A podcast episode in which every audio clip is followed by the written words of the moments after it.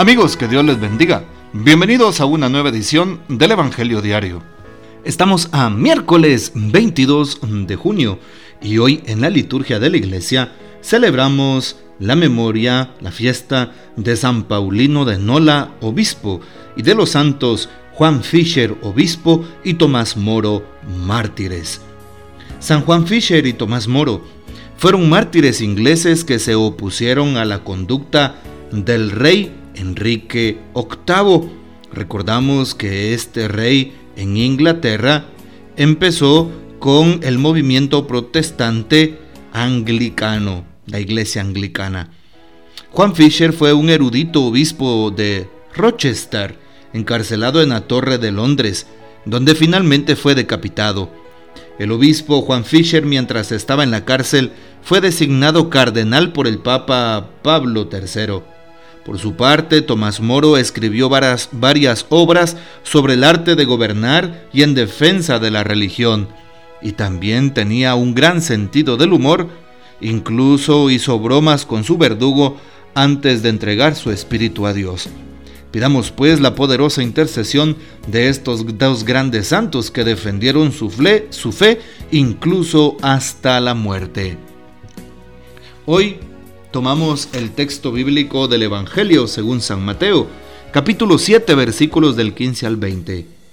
En aquel tiempo Jesús dijo a sus discípulos, Cuidado con los falsos profetas, se acercan a ustedes disfrazados de ovejas, pero por dentro son lobos rapaces, por sus frutos los conocerán. ¿Acaso se recogen uvas de los espinos o higos de los cardos? Todo árbol bueno da frutos buenos y el árbol malo da frutos malos. Un árbol bueno no puede producir frutos malos, y un árbol malo no puede producir frutos buenos. Todo árbol que no produce frutos buenos es cortado y arrojado al fuego. Así que por sus frutos los conocerán. Palabra del Señor, gloria a ti Señor Jesús. Hoy nos damos cuenta de cómo el Evangelio, según San Mateo, nos presenta esta escena en donde Jesús habla de los falsos profetas y también de los frutos, para dar una misma enseñanza. Cuidado con los falsos profetas. Muchas veces un falso profeta no es tan eh, fácil de reconocer, porque muchas veces quieren halagarnos, quieren hablarnos cosas bonitas, y pues tienen una retórica, una manera tan fácil de abordar ciertos temas. Pero nos damos cuenta de su contenido, nos damos cuenta de su mensaje, nos damos cuenta de quién hablan.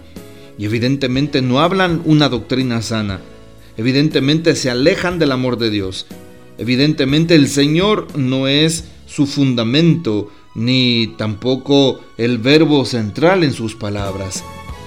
Por eso dice el texto, por sus frutos los conocerán. Evidentemente, un profeta que viene de Dios es aquel que da fruto abundante en su vida, es aquel que da testimonio, es aquel que no se queda hablando puras palabras, es aquel que ayuda al prójimo, que tiende la mano al necesitado, que ayuda con algunas encomiendas o víveres a aquel que no tiene, que visita al enfermo, que cumple las obras de misericordia, aquel que ayuda al prójimo y a su hermano independientemente de dónde se encuentre o quién sea ese prójimo. Bueno, así podemos reconocer a los hijos del Señor, no así a los falsos profetas. También un falso profeta es el que nos aleja de Dios y de su verdad es el que quiere engañarnos con otro tipo de palabras. Cuidémonos de esto. ¿Cuántos falsos profetas andan hablando de Dios o afirmando de que, de que es un enviado y aprovechándose de las personas, pidiéndoles dinero, pidiéndoles bienes materiales, eh, colocándose en un estatus? Por eso debemos de cuidarnos, cuidarnos de no ser falsos profetas. En el mundo griego, le llamaban sofistas a aquellas personas que tenían una impresionante facilidad de palabra, pero sin contenido. Aquellas personas que, que jamás conocían la fe, aquellos que no se preocupaban por el prójimo, sino egoístamente por ellos aquellos que se vanagloriaban de lo que decían, pero sin tener una razón, un fundamento. Bueno, que nosotros no seamos de ese tipo de falsos profetas. Más bien como dice la escritura hoy, todo árbol bueno da frutos buenos y todo árbol malo da frutos malos. Bueno, qué impresionante darnos cuenta de cuáles son nuestros frutos. Cuando eh, pues nos equivocamos y queremos retractarnos o queremos enmendar las cosas, siempre es necesario pedir perdón y reconocer sin orgullo que nos hemos equivocado. Y el pedir perdón es una experiencia extraordinaria. Por eso es importante saber que no podemos dar frutos malos. Un árbol bueno no puede producir frutos malos y un árbol malo evidentemente no puede producir los otros frutos buenos. Por eso, hoy el Señor nos invita a dar buenos frutos. Y los frutos tienen que ver con un encuentro vivo personal con Jesús. Y los frutos tienen que ver con la gana y la voluntad de querer trabajar. Y los frutos tienen que ver entonces con el amor que pongo en cada cosa. ¿Sí? Un fruto, perdonar al prójimo, aunque me haga mucho. ¿Sí? Un fruto, las eh, visitas a los enfermos. Y así sucesivamente. Por eso dice el texto, todo árbol que no produce frutos buenos es cortado y arrojado al fuego, así que por sus frutos los conocerán.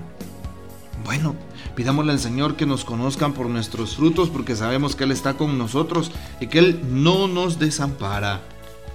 Hoy también vale la pena algo, escuchar lo que dice el texto del el Papa Francisco para el día de hoy.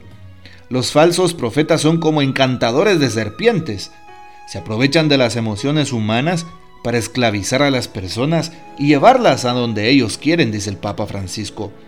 Muchas personas se dejan fascinar por las lisonjas de un placer momentáneo que se confunde con la felicidad. ¿Cuántos hombres y mujeres que viven como encantados por la ilusión del dinero, que los hace en realidad esclavos del lucro o de intereses mezquinos? Y no debemos olvidar a quienes viven pensando que se bastan a sí mismos y caen presa de la soledad.